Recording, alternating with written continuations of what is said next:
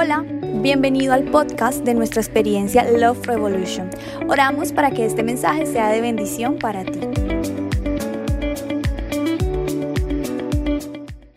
Sean todos bienvenidos a este tiempo especial. Nuestro domingo no es para aguantarlo, es para disfrutarlo. Y somos una iglesia de bastante amor, tanto que el minuto de amor lleva como en 25 minutos de amor, pero de verdad que eso es bueno. El amor es el vínculo perfecto, lo dice la Biblia, entonces estamos contentos por eso. Pero le doy la bienvenida a todos los de la casa, a todos los que nos acompañan por primera vez. ¿Cuántos nos acompañan por primera vez? Que pueda levantar su manito. Bienvenidos acá, bienvenidos allá, bienvenidos. ¿Cuánto le damos un aplauso a ellos ahora? Hoy somos mejores porque ustedes nos acompañan. Qué, qué honor tenerlos acá. Somos una iglesia que cree en el más amor, menos religión. Somos una iglesia que semana a semana va a las cárceles, a las fundaciones, a las calles, a predicar las buenas noticias de Jesús. Y nos honra que hoy nos acompañen. De verdad que gracias a ustedes por este tiempo especial. Y hoy estamos de fiesta. Esta noche estamos en Revival Worship. ¿Cuántos están listos para el Revival Worship? El Revival Worship es un tiempo de adoración extendida, cantamos, saltamos, oramos, vamos a tener un tiempo de clamor, vamos a tener un tiempo de vigilia. Y por ahí me contaron que se filtró una conversación mía con nuestro líder de alabanza. Es una conversación que nos hackearon las redes y quiero que miren por favor la pantalla. Hola Álvaro Ríos, ¿cómo estás? La idea es que en el Revival Worship podamos tener una canción bien, bien clásica. Por ejemplo, puede ser Los carros del faraón, La gran tribulación de Stanislao Marino. Podemos tener esas canciones de la época de los 60 que sin duda hacen que la gente pueda echar panderetas. ¿Listo? No voy a hacer eso. Y pueden llorar, pueden gritar, pueden hacer todo lo que quieran. Me pueden ir a demandar si quieren. Afortunadamente eso no va a pasar. Esta noche tenemos desde toma, tómalo, toma, tómalo, hasta los carros del faraón. Vamos con todas las canciones nuevas. Y como diría don Ramón, las viejas bonitas también van a estar esta noche siendo cantadas. Así que prepárese. ¿Cuántos ya están listos para el Revival Worship una vez más? Si aún no estás, lo hicimos un poco más interno a modo de megatribu. Pero si obviamente es tu caso y quisieras acompañarnos, bueno, en la parte de afuera está la información. Quisimos hacer como equipo una salvedad para que todos los de la casa que quieran ir puedan estar. La idea es compartir con las tribus, pasar un tiempo de adoración, de alabanza. Vamos a predicar junto con mi esposa, vamos a orar los unos por los otros. Va a ser un tiempo muy lindo porque sé que mañana es festivo y obviamente podemos aprovechar, vamos hasta la medianoche, así que a todas las familias que van a estar, pues todos son bienvenidos. Amén. Muy bien. Estamos en la serie Emociones Tóxicas. ¿Cuántos estuvieron hace ocho días, por favor? ¿Cuántos disfrutaron el mensaje hace ocho días? Dios nos habló acerca de cuida tu ánimo. Fue el primer mensaje de la serie Emociones Tóxicas. Yo quiero hablarte de algo que está en Nehemías capítulo 8, versículo 10. La palabra de Dios dice, luego Nehemías añadió, ya pueden irse, coman bien, toman bebidas, tomen bebidas dulces y compartan su comida con quienes no tengan nada porque este día ha sido consagrado a nuestro Señor. No estén tristes, pues el gozo del Señor es nuestra fortaleza. Qué interesante este pasaje. En momentos de tensión, en momentos de guerra, en momentos adversos, la palabra dice, voy a leerlo una vez más. Luego Nehemías añadió, ya pueden irse. Coman bien, tomen bebidas dulces, Coca-Cola, todo eso lo pueden, ¿sí? Y compartan su comida con quienes no tengan nada. Y me encanta cómo cierra ese pasaje. Dice, no estén tristes, pues el gozo del Señor es nuestra fortaleza. ¿Qué tal si me acompañas en una oración y comenzamos? Papá, gracias por ese domingo tan especial, último domingo del mes de abril, Señor. Estamos a las puertas de iniciar un nuevo mes y queremos que como iglesia seas tú, Señor, tomando el control de tus hijos, de tu casa, de tu iglesia, que nos hables, nos ministres, nos animes, Señor, y que cada día podamos ser más como tú, Señor. Te presentamos esta palabra y que no sea yo, Señor, sino tu presencia que sea tu palabra hablando a cada vida y a cada corazón. En el nombre de Jesús. Amén y amén. Muy bien. Siempre conté una historia tiempo atrás, un poco eh, chistosa frente a las diferentes perspectivas que como seres humanos tenemos. La historia cuenta que había un soldado y un capitán que se graduaron, fueron de licencia de la guerra y fueron a visitar a sus familiares y abordaron un tren. Cuando ellos se sientan en el tren, al frente de ellos habían dos mujeres. Estaba una abuelita, abuelita, abuelita bastante avanzada en edad Y había una muchacha super mega contra hiper archi extra ultra macro hermosa, divina mamacita sentada ahí también. Dice que tanto al soldado como al capitán les causa mucha curiosidad, pero igual se sentaron. El tren avanzó rápidamente y pasó por un túnel muy oscuro. Tan densa era la oscuridad que no se podía ver, visibilizar absolutamente nada, pero se escucharon dos cosas. Se escuchó un beso y se escuchó una cachetada. Un beso y una cachetada. Habían cuatro protagonistas en la cena, lo cual me indica que cada uno de ellos pensó algo como lo siguiente. La abuelita, abuelita, abuelita, ella miró la cena y dijo, ese soldado sí es atrevido. Le robó un beso a mi nieta, pero me gustó que ella lo hubiese puesto en su lugar. Fue lo que pensó la abuelita. La muchacha, super mega contra hiper archi ultra macropenta hermosa, divina mamacita, pensó lo siguiente, dijo, Uy, ese soldado sí es coqueto. Me robó un beso, pero qué vergüenza, mi abuela le pegó una cachetada. Dos pensamientos distintos en una misma cena. El capitán pensó lo siguiente, el capitán dijo, ahí está pintado ese soldado. Le robó un beso a la china, pero no entiendo por qué me pegaron a mí. Tres pensamientos distintos en una misma cena. Pero había una realidad. ¿La realidad cuál era? La realidad fue que el soldado se aprovechó de la densa oscuridad para robarle un beso a la bella dama y se vengó de las veces que el capitán lo ponía a voltear en el ejército y tenga, le sembró su tiestazo. Cuatro diferentes perspectivas en una misma escena.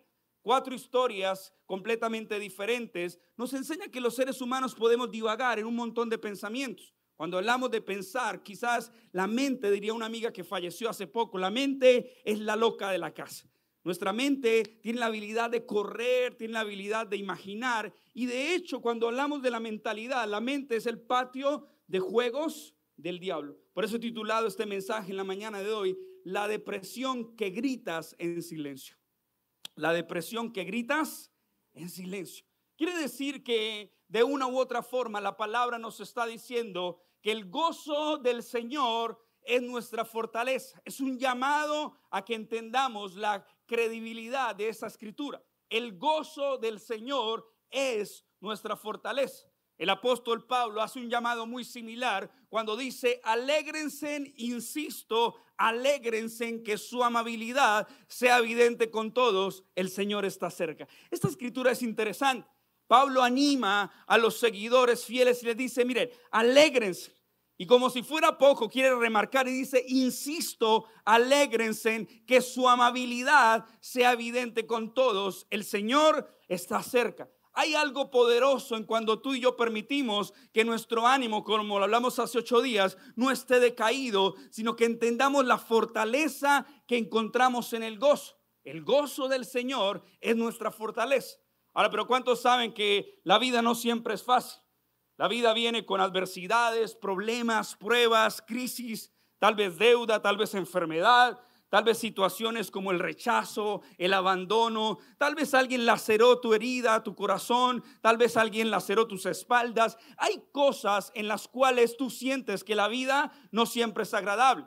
De pronto te sorprende que ríes menos, que tienes actitudes escapistas y esos son alertas que tienes que dimensionar el día de hoy quieres evadir, no quieres enfrentar la realidad. Tal vez quieres acostarte por la noche y no despertarte por la mañana porque tu actitud escapista está tratando de buscar una válvula de escape para la realidad que estás viviendo.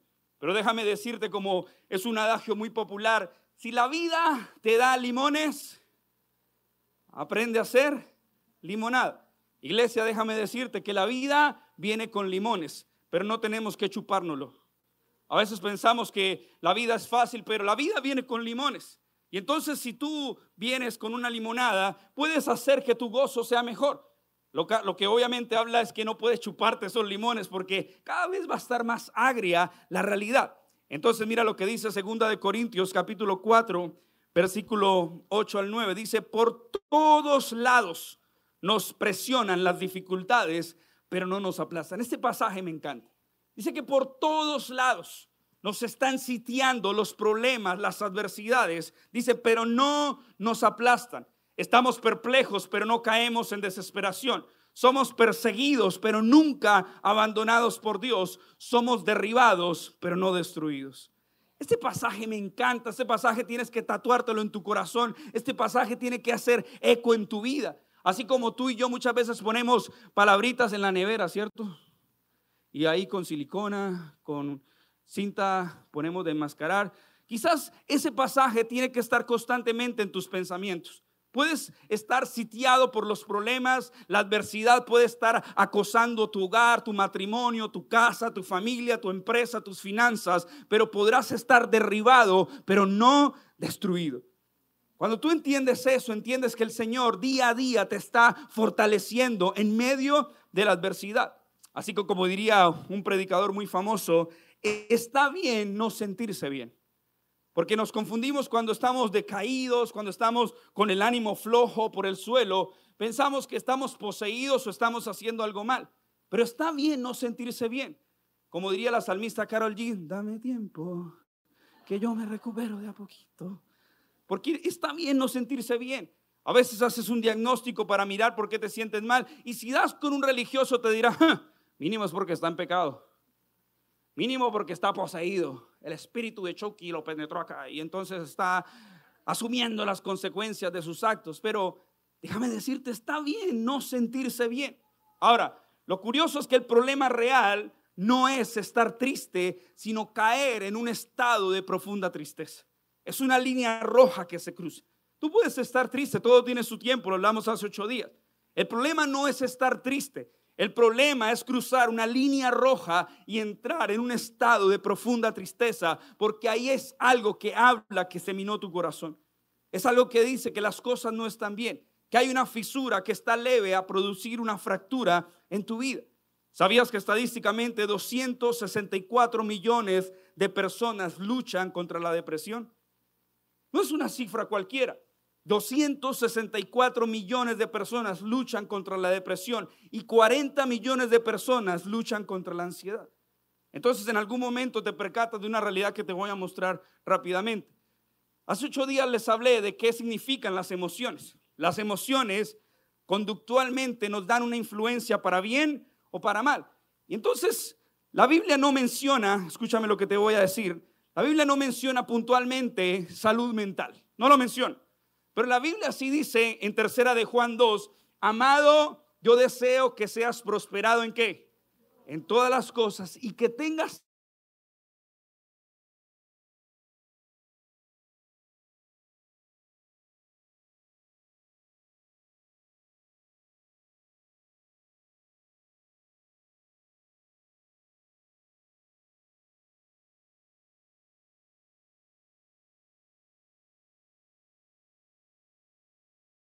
de ciertas cosas. Tu cuerpo físico puede somatizar. Hay una imagen, la la podemos poner. Y esa imagen tal vez se hizo muy popular porque es la imagen que dice, así luce la depresión. Así de esta forma. Y entonces tu cuerpo, tu parte física, tu parte corporal está somatizando, exteriorizando que estás feliz. Y alguien puede decir, estupenda imagen porque el gozo del Señor es nuestra fortaleza. Pero esta es nuestra carcasa. Hay un alma, hay un espíritu, hay cosas en nuestro interior. Y si tú haces una introspección, te darás cuenta y te sorprenderías si realmente tienes una depresión que está gritando en silencio. Porque ahí estás tú. Tal vez tú tienes sueños, expectativas, tal vez tú crees que tienes el control, pero hay algo que decimos en nuestro argor popular. La copa que rebosó o la gota que rebosó, la copa, ¿cierto? Entonces, en algún momento pasa este síndrome, ¿listo? En algún momento te veías calmado, tranquilo, pero hubo una pequeña gota que hizo que rebosara las cosas. En algún momento algo generó un estallido en tu interior. Y cuando tú miras esta escena y la recreas, hay cosas en tu vida que probablemente te sorprendieron la última década, la última semana, el último mes, y en algún momento estallaste. Te diste cuenta que está realmente vacío y hay cosas que no soportas, hay cosas que no toleras y por eso necesitas entender que si hay depresión gritando en silencio, es tiempo de reaccionar. Y te voy a explicar dos cosas, gracias chicos. Dice que clínicamente la ansiedad es una reacción emocional ante la percepción de una amenaza.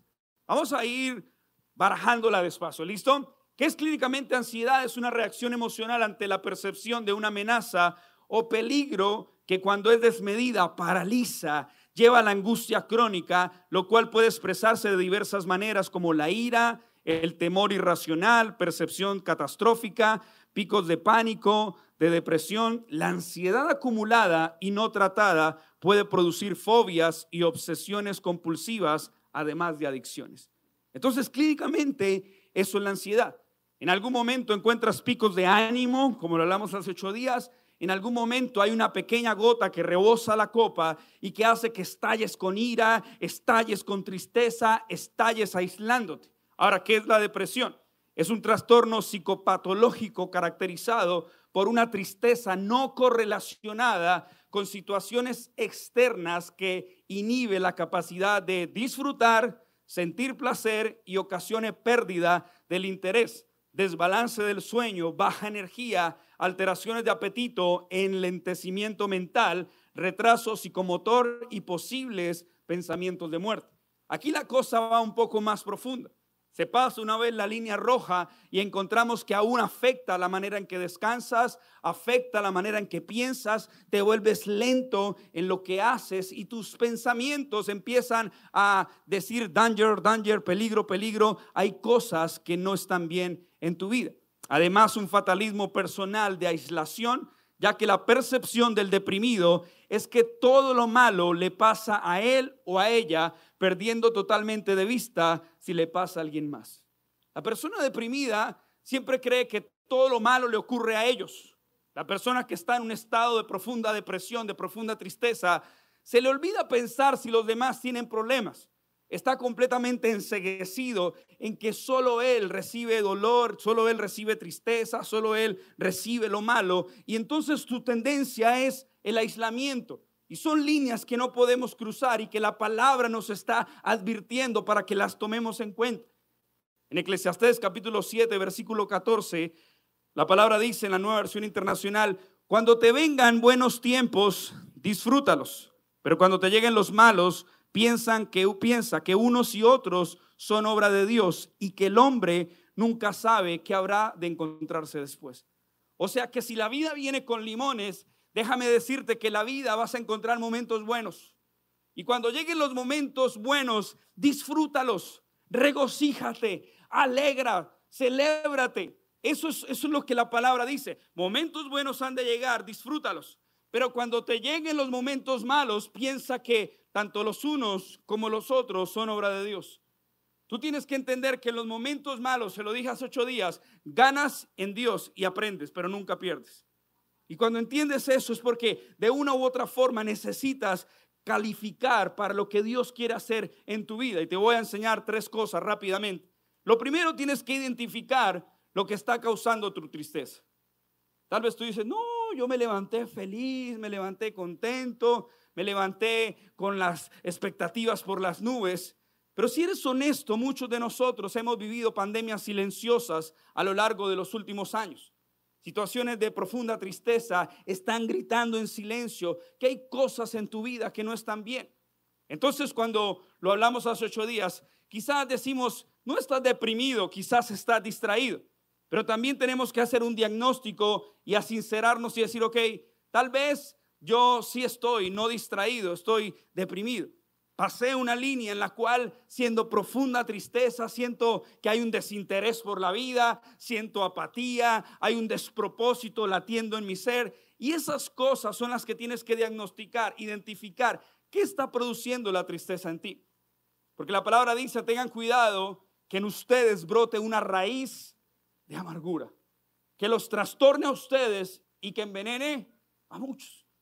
Porque a veces cuando te encuentras personas que están en una situación como esas, no solo se trastornan ellos mismos, sino que envenenan a los demás. Y es ahí cuando el Señor nos está diciendo, ok, tienen que una y otra vez recordar palabras como el gozo del Señor es nuestra fortaleza. Porque si Satanás ve a un cristiano, a un creyente que está decaído, que está deprimido, eso automáticamente le va a ser vulnerable a fallar le va a ser vulnerable a equivocarse, a no querer nada, absolutamente nada en la vida. Tal vez el diagnóstico te diga que hay cosas en tu pasado que no están resueltas. Cuando usted estaba en el colegio siempre había un momento decisivo del famoso paz y quizás cuando tú veías el paz y salvo y te dabas cuenta que había algo que estaba inconcluso, ese algo no te dejaba graduar. Entonces, así como lo estamos hablando hoy, iglesia, tal vez si miras tu vida, tal vez encuentras que en tu paz y salvo hay cosas pendientes de tu pasado. Quizás no estás disfrutando el presente de la forma que lo deberías disfrutar y no tienes una expectativa por el futuro.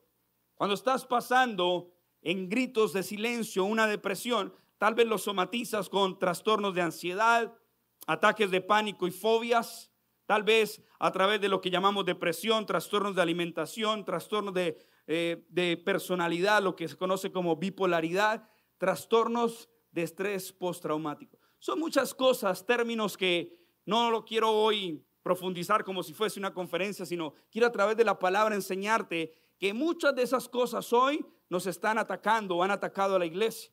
Esto no conoce de estrato social, esto no conoce de fama o popularidad, esto no conoce de cuántos años llevas en el cristianismo, de cómo te sabe la Biblia al derecho y al revés. Eso está llegando a muchos creyentes. Esto está atacando a muchas personas que tal vez levantan sus manos, cantan una buena canción cristiana, pero en el transcurso del lunes, martes, miércoles, jueves y viernes están experimentando momentos de tensión. Yo recuerdo, voy a contarles un testimonio personal. Yo recuerdo que el viernes de la noche de parejas en nuestro aniversario, estábamos con mi esposa en, en una de las mesas y yo he sido reacio a reconocer de hecho, la palabra reconocer, si la pudiese poner en esa pantalla, reconocer es una palabra que leída al derecho y leída al revés, con buena ortografía, es lo mismo, reconocer. Y entonces a mí me ha costado reconocer que tuve episodios como estos. Yo pasé meses literalmente cuando estábamos en el anterior lugar, donde yo no podía pegar el ojo, no podía dormir, andaba sin sueño, donde literalmente me levantaba con la camisa sudada, literalmente no podía descansar. Y mi esposa me decía, estás batallando con la ansiedad. Y yo no lo quería reconocer, yo no lo quería aceptar. De hecho, hace poco estábamos en la noche de parejas y cuando el invitado estaba diciendo, tome la mano de la persona que amas y estaba diciendo cosas lindas, a mí pasó un corrientazo por la espalda, me empecé a sentir mareado, las piernas me empezaron a temblar, comencé a sudar frío. Yo estaba esos días súper preocupado, súper estresado. Cuando me paré aquí en la plataforma, me temblaban las piernas y yo sentía que me iba a desmayar y entregué el micrófono y salí corriendo al baño. Porque a veces eres sorprendido por diversos ataques que el enemigo también trae sobre tu vida, pero aunque te sorprendan a ti, no le sorprenden a Dios. Voy a repetir eso aunque cosas como la ansiedad, la depresión te sorprendan a ti, te tomen por sorpresa, no le sorprenden a Dios porque Él cuida de ti. Él tiene cuidado de nosotros, sus hijos. Y tienes que entender en la mañana de hoy que no importa el caos que estés viviendo en tu interior, dice la palabra que mi Dios pues suplirá todo lo que haga falta en tu vida.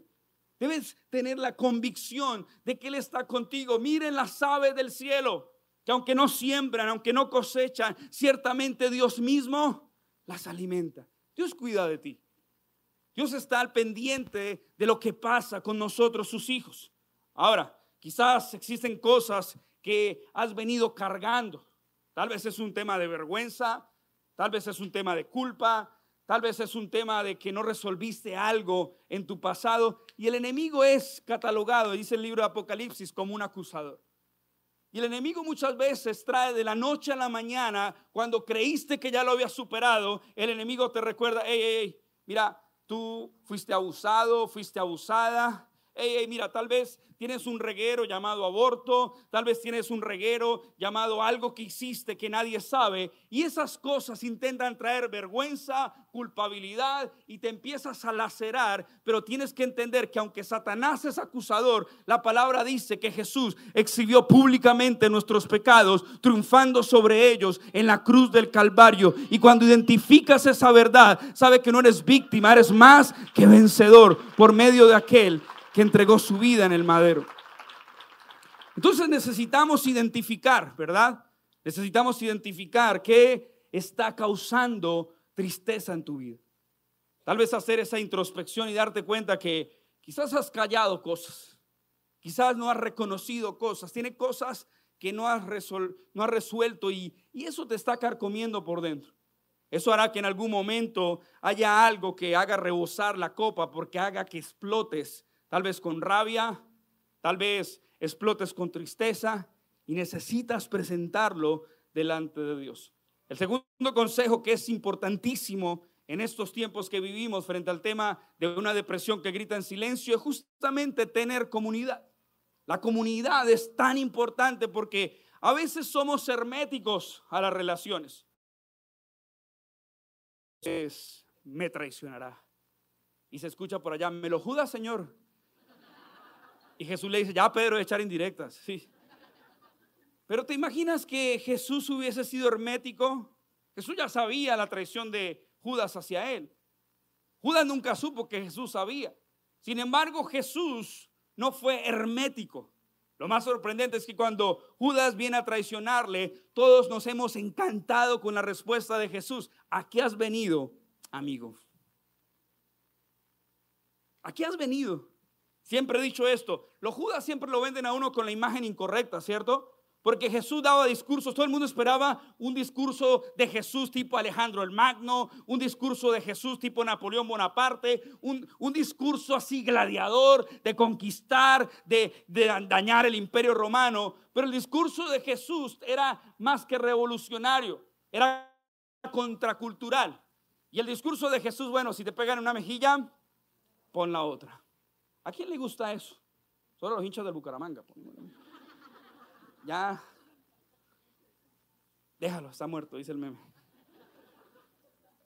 Pero Jesús decía, si, si alguien te obliga a llevar una milla, entonces llévasela el doble, lleva la milla extra.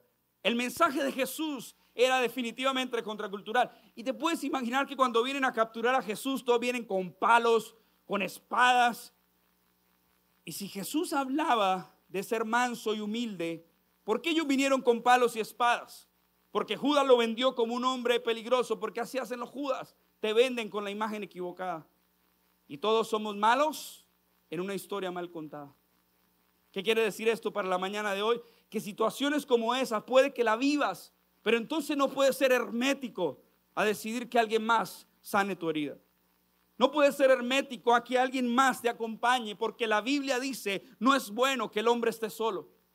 Y si lo dijeron en el contexto cuando Adán estaba con Dios, y si Dios dijo no es bueno que el hombre esté solo, y la compañía de Adán estrictamente era Dios mismo, pues es una gran enseñanza de que no estamos diseñados para estar solos. No existen los lobos solitarios. Es importante la comunidad. Es importante que te aprendas a rodear. Es importante que sepas que hay alguien a tu lado que aunque sea imperfecto, está dispuesto a extender un brazo para ayudarte.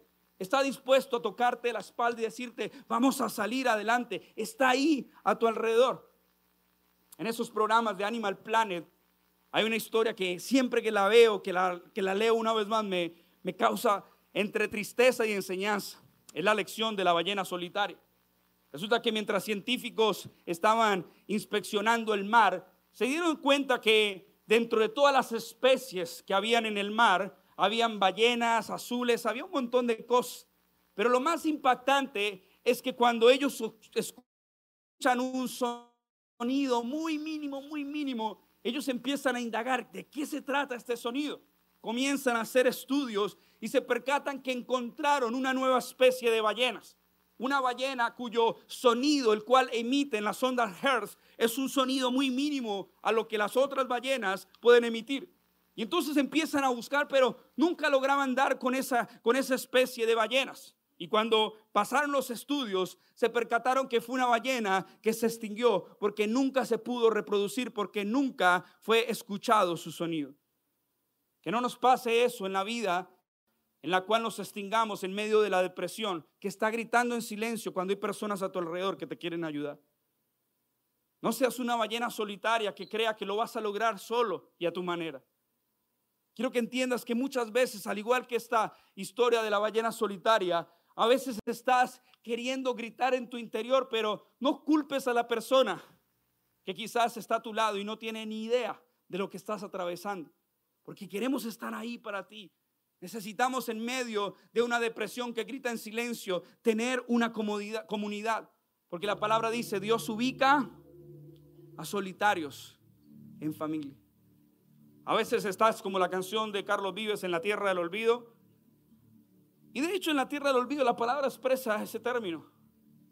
te sientes exiliado, te sientes rechazado, sientes que no quieres ser carga para nadie, sientes que lo que estás viviendo tal vez te fracturó tan fuerte que sientes que tus sonidos de auxilio son mínimos. Pasa como la película Titanic, donde cuando se estaban hundiendo y lanzaron la pólvora para alertar que estaban en peligro, los demás pensaron que estaban de fiesta.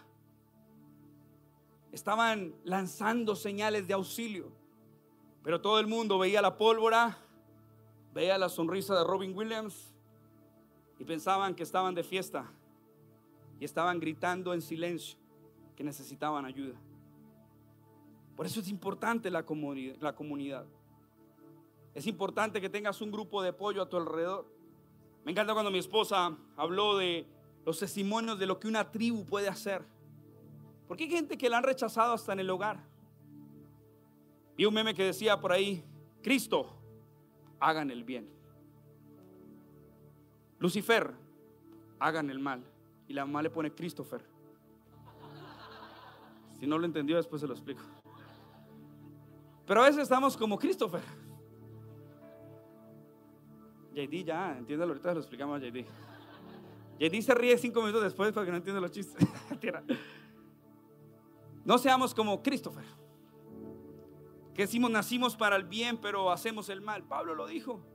El bien que quiero hacer, ese no hago. Más el mal que no quiero hacer es lo que resulto haciendo. Qué miserable soy. Yo nunca me he identificado tanto con un versículo. Tal muchos yo me quiero identificar con el apóstol Pablo en sus cruzadas, en sus evangelios. Yo a veces me identifico en eso. Que el bien que quiero hacer no hago y el mal que no quiero hacer resulto haciendo. Ay, miserable de mí. Christopher. Porque en realidad hay personas a tu alrededor que serán tu grupo de apoyo. Las tribus son espacios donde quizás dice, mira, en mi hogar yo no recibí el amor de papá, yo no recibí el amor de mamá, siempre vieron en mí lo malo. Es muy normal, la familiaridad lastimosamente hace eso. No es de todos los hogares, por supuesto, pero qué bueno que haya en una iglesia sana un espacio para que aquellos que están enfermos puedan ir recuperándose lentamente. Porque la iglesia no es un museo de santos, es un hospital de pecadores, de gente que está rota. Por eso en casa decimos, cuando le pidas a Dios un milagro, Dios te enviará un amigo. Así que si no sé si ese amigo llamado milagro o ese milagro llamado amigo está hoy contigo al lado. Pero déjame decirte que tener comunidad es tan importante para que esa depresión que grita en silencio no tome ventaja. Porque hay cosas que dejamos tomar ventaja, procrastinamos vez tras vez. Y en algún momento somos sorprendidos y ya no hay vuelta atrás. En Japón hay un bosque llamado en español el mar, del, el mar de los árboles. Y el mar de los árboles han ido influencers, youtubers, instagramers y han ido a grabar por qué ese bosque es el bosque más suicida en Japón. De hecho, es el bosque, bueno, de hecho Japón es uno de los países con más índices de suicidio en el mundo. Hoy la estadística dice que cada cuatro segundos en el mundo se suicida alguien. Ayer una persona tomó una decisión catastrófica en nuestra ciudad. Es un tema serio la salud mental. Y entonces el mar de árboles, dicen los estudiosos, tú puedes googlearlo para que si tienes la duda, pero dice que hay ciertos elementos magnéticos y un montón de cosas alrededor que hace que si aún tu señal de celular llegue, ya no haya brújula, ya no haya GPS, ya no haya absolutamente nada. Y hace que mucha gente que va por curiosidad, por turismo, se pierda. Sumado, por supuesto, a lo espiritual. Dice que está lleno de carteles que advierten a la gente que por favor no pase. No es una prohibición pasar, ojo. No está prohibido no entrar al bosque. Pero hay carteles que advierten que preferiblemente no lo hagas. Y sin embargo muchos deciden adentrarse por turismo, por vivir la experiencia. Hasta Luisito Comunica entró en alguna oportunidad hacia allá. Pero muchos no regresan. Dice que aquellos que han ido con un poco de suerte, si puedo utilizar este término, dice que el ambiente es petrificante, el ambiente es álgido, es hostil. Y muchas personas han encontrado diferentes cadáveres, diferentes personas que tomaron la decisión de quitarse la vida, personas que gritaron en silencio quizás por mucho tiempo.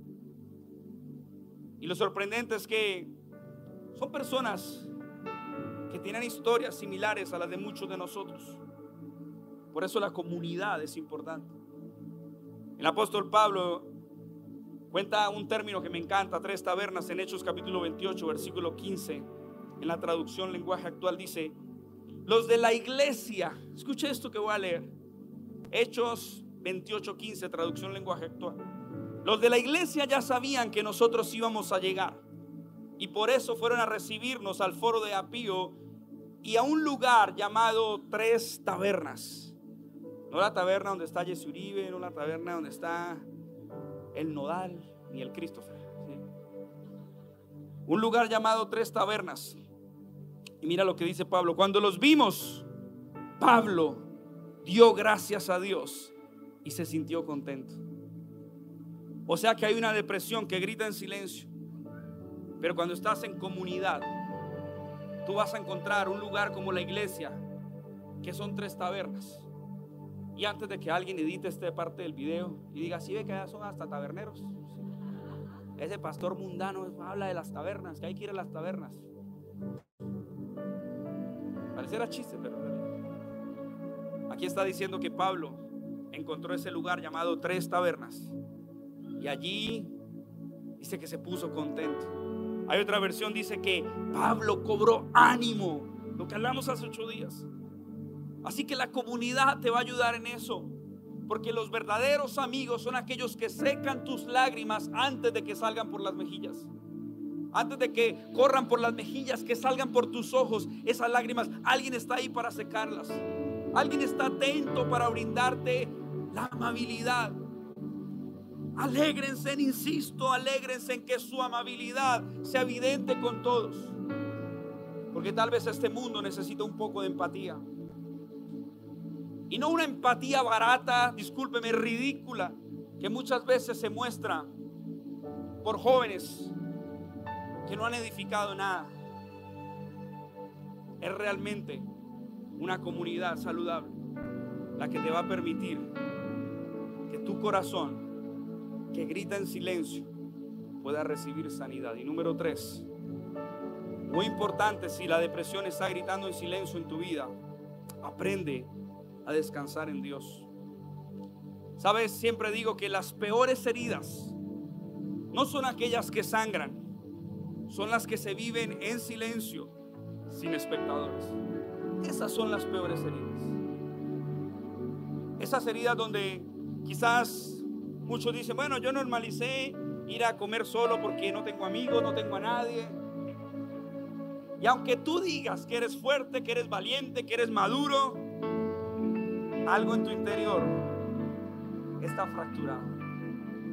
Es como si te golpearas una parte de tu cuerpo y alguien tocara esa parte de tu cuerpo y te dijera, duele, y tú dijeras, sí duele. Porque hay cosas que te duelen aunque no las quieras aceptar. Hay cosas que te duelen, aunque no las quieras reconocer. Pero hoy vas a aprender a descansar en Dios. Número uno, identifica la tristeza. Número dos, ten una comunidad. Número tres, aprende a descansar en Dios. Porque quizás está roto. Y nuestra tendencia acelerada es no descansar. Conté una historia de dos hombres que fueron a el bosque y mientras uno talaba árboles, el otro al parecer se cansaba y empezaba a sentarse y entonces la competencia era qué hombre talaba más árboles. Y cuando calificaron, un hombre tenía una cantidad de árboles y él pensó ganar porque nunca descansó. Pero sorpresa, el de al lado que se sentaba cada cinco minutos tenía la cantidad de árboles triplicada. El hombre dice, eso no es posible. Esos son como los del Nacional, me robaron el concurso. Sí. Pero él dice, ¿cómo lo lograste si yo te veía que estabas cansado?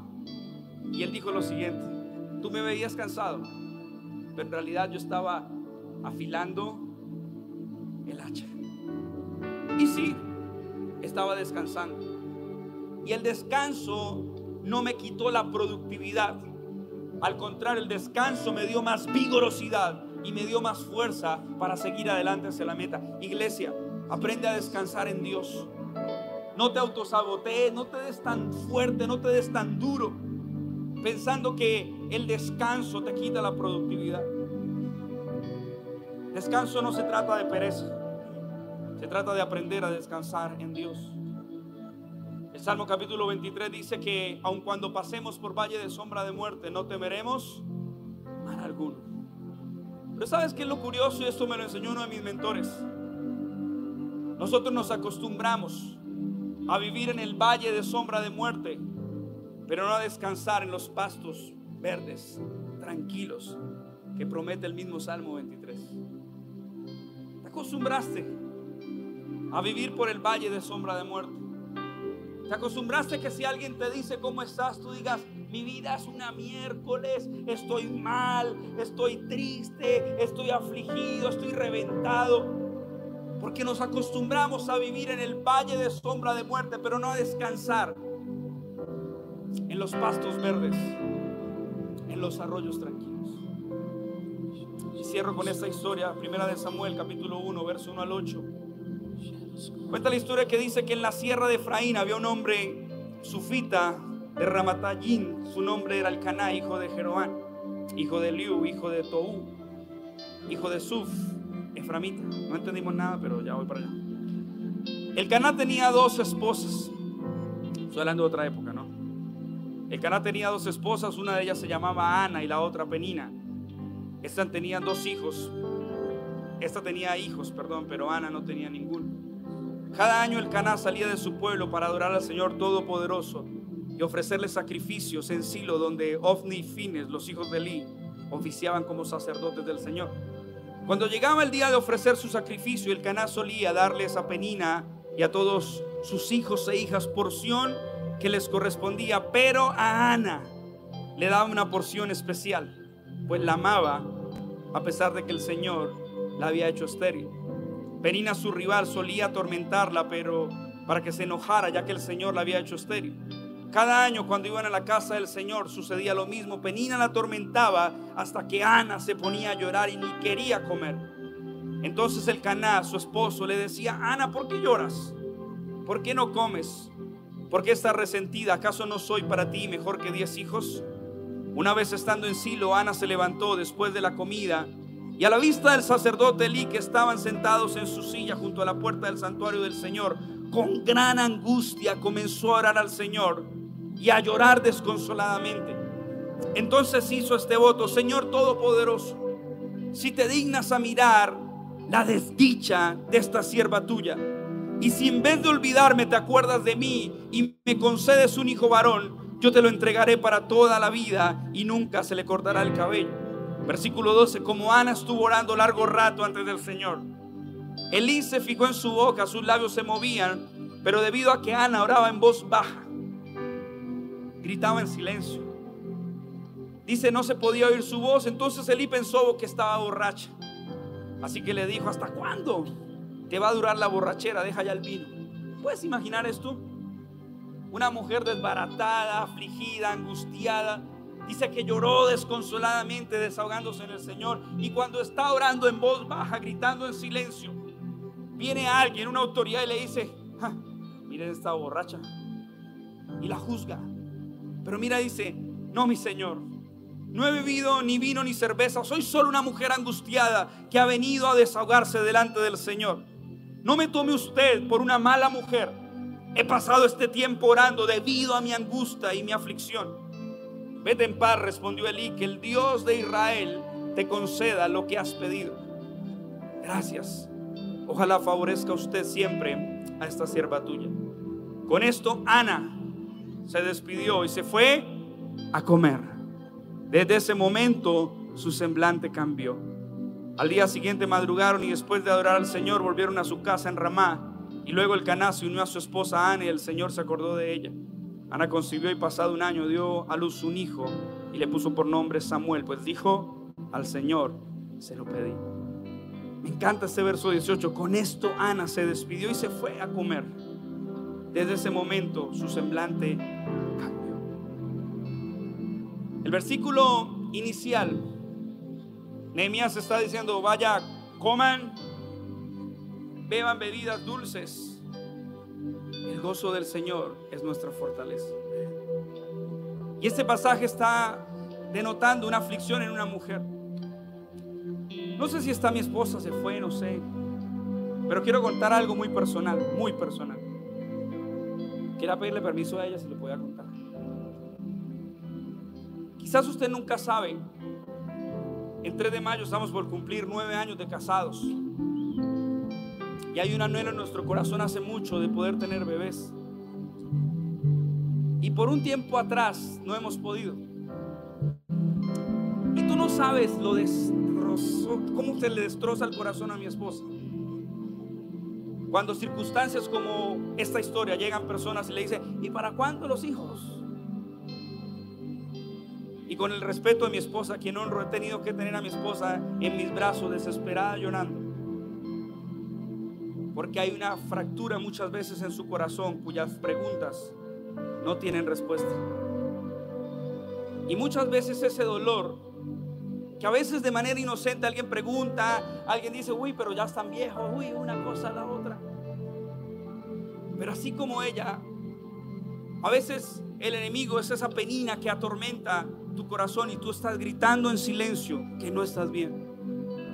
Y yo no sé el Señor cómo te trajo en esta mañana. Lo que sí sé es que si el Señor te ha traído a una mañana como hoy, quiero decirte, eso que se te está atormentando, ha de tener una respuesta en el cielo. Quizás no hoy, quizás no mañana. Pero aun cuando muchas veces mi esposa y yo hemos pasado por el valle de sombra de muerte, también hemos aprendido a descansar en Dios.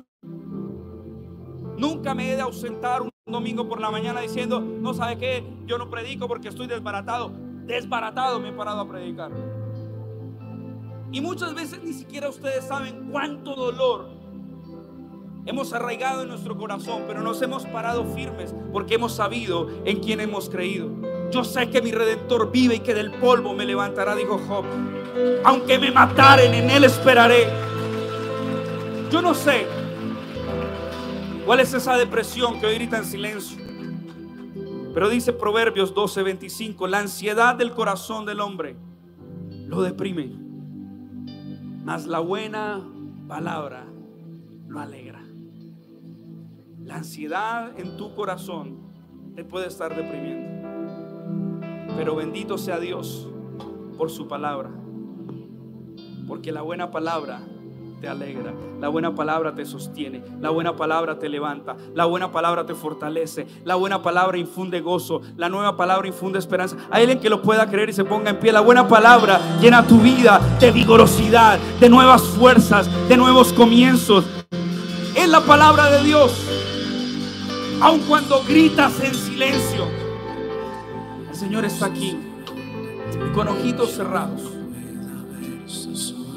Mientras suenan los instrumentos, quiero que identifiques qué te tiene triste hoy. Quiero que identifiques qué es aquello que estás gritando en silencio. Hay algo ahí que tienes atorado que no has podido soltar. Algo que está atorado en tu interior y te ha costado entregar a Él. A su palabra dice, vengan a mí, ustedes que están trabajados y cargados, que yo los haré descansar. Mientras el piano suena, vas a poner tus dos manitos en tu corazón. Y dile, Señor, enséñame a descansar en ti. Enséñame a descansar en tu palabra. Enséñame a descansar en tus promesas. Siempre estás, siempre estás sobrando. Enséñame a descansar en Siempre ti. estás, siempre estás sobrando. Estás sobrando, Señor. Y aunque no pueda ver, estás Tú estás ahí en ese corazón angustiado. no pueda ver, estás Tú estás abrazando ese corazón que está estás, atormentado. Siempre estás sobrando. Tú estás aquí. Tú siempre estás, siempre estás sobrando. Y aunque no pueda ver, estás sobrando. Y aunque no pueda ver, estás sobrando. Tú siempre estás, siempre estás sobrando. Tú siempre estás, siempre estás sobrando. Y aunque no pueda ver, estás sobrando. Y aunque no pueda ver, estás sobrando. Tú siempre estás. Siempre estás sobrando. Y aunque no pueda ver estás sobrando. Y aunque no pueda ver estás sobrando. Tú siempre estás siempre estás sobrando. Tú siempre estás siempre estás sobrando. Y aunque no pueda ver estás sobrando. Y aunque no pueda ver estás sobrando. Tú siempre estás siempre estás sobrando. Milagroso abres caminos, cumples promesas, luz en tinieblas, mi Dios, así eres. Vamos, levanta tus manos y decláralo. Milagroso, abres caminos, cumples promesas, luz en tinieblas,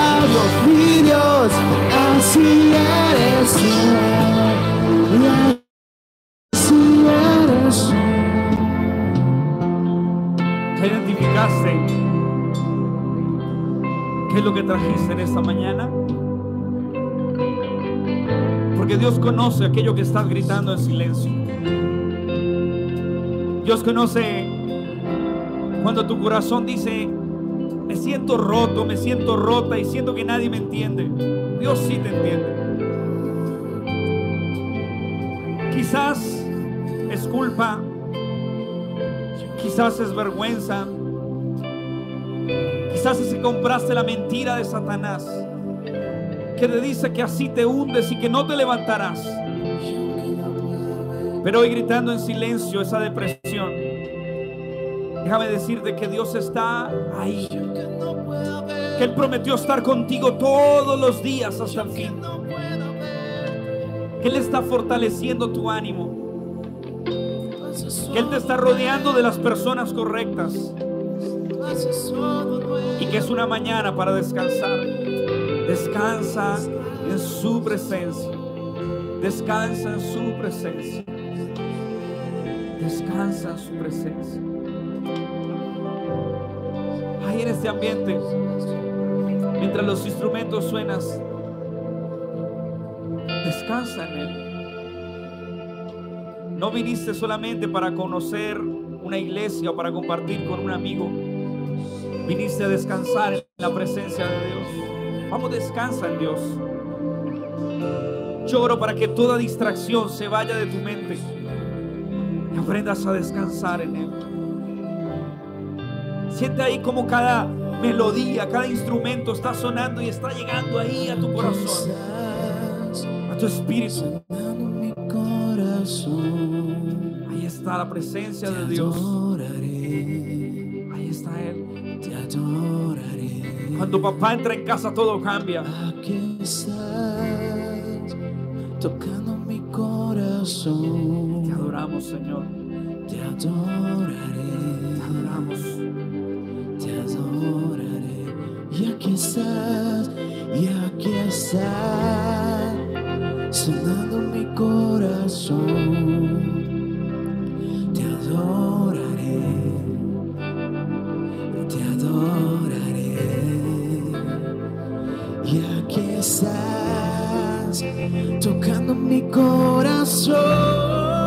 Con nosotros, te adoraré. Yo te adoraré en la prueba. Te adoraré en la espera. Yo te adoraré en el desierto. Milagroso. Familia, gracias por quedarte hasta el final del mensaje. Esperamos que haya llegado a tu corazón y que sobre todo haya traído palabra fresca para tu vida. Nos vemos a la próxima. Dios te bendiga.